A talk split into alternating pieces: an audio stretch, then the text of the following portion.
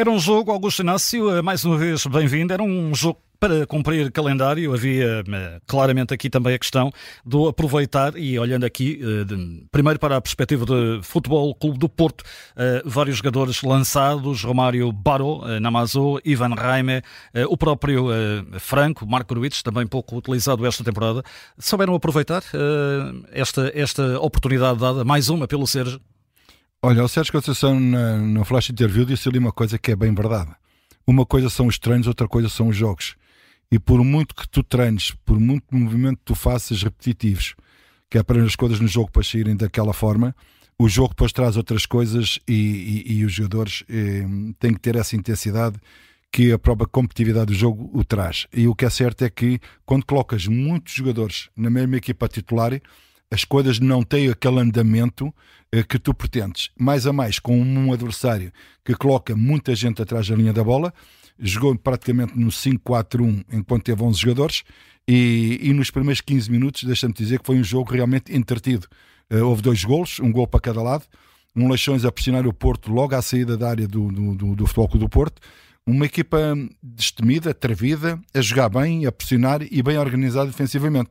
Eu não me lembro do Porto ter assim grandes oportunidades de golo um, na, na, primeira parte e, e, depois aos poucos e poucos o Porto com a sua qualidade técnica individual dos jogadores um, colocando isso também depois ao serviço de um coletivo foi tendo mais bola foi empurrando o, o Leixões para o seu meio campo, já o Leixões não se podia esticar mais no jogo, já não teve aquele atrevimento porque os jogadores do Porto não deixaram de ir para o ataque, e o que é certo é que o Porto foi levando naquilo, mas numa intensidade baixa, com pouca velocidade, e quem dava velocidade ao jogo era realmente o Francisco Conceição, na minha opinião, o homem do jogo, e que a ala direita estava a funcionar bem, João Mário Francisco Conceição, estava a tentar desburacar aquela defensiva do, do Leixões, o lado esquerdo um bocadinho uh, amarrado, diria que Ivan Jaime não é um jogador de extremo puro, não é um jogador de linha, é um jogador de jogo interior. Exatamente. E praticamente durante o jogo todo, a minha nota é mais negativa, e eu, eu, eu não sei se sou muito exigente para o Ivan Jaime, mas eu vejo o Ivan Jaime como um grande jogador. Como um jogador tecnicamente muito bom. No Famalicão era brilhante. E, e, e, no Porto, no princípio, também estava a tentar.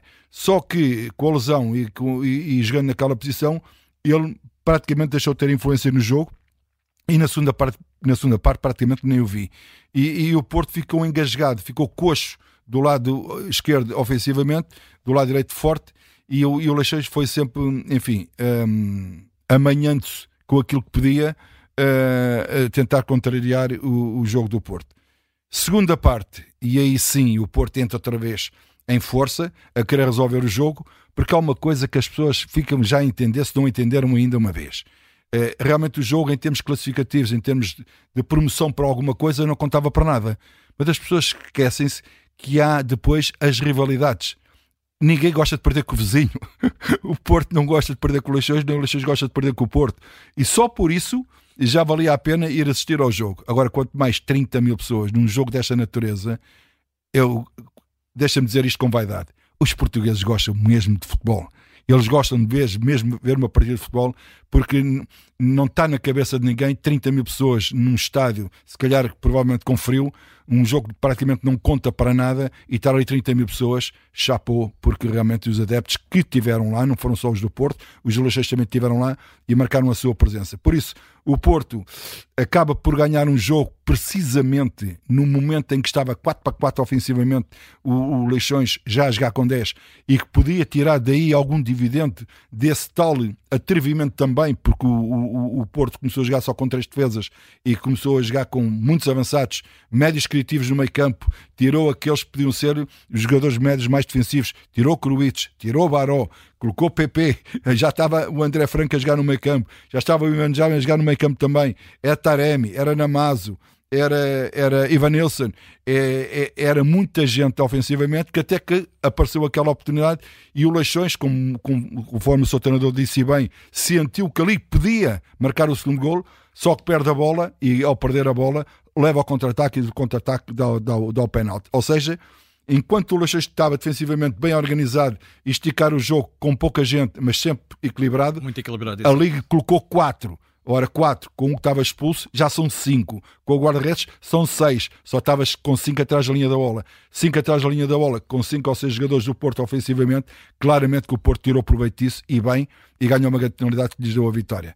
Uh, mas dizer que o Leixões deixa uma imagem muito boa, é verdade que sim, mas que essa imagem se mantenha para os jogos da segunda Liga, onde está mal classificado, onde precisa sair da situação onde está. É apenas o 16 classificado, de facto é uma situação muito crítica para, para o Leixões, um histórico com 116 anos de vida, é um clube fundado há muito tempo, é um centenário, tal e qual como o Futebol Clube Porto.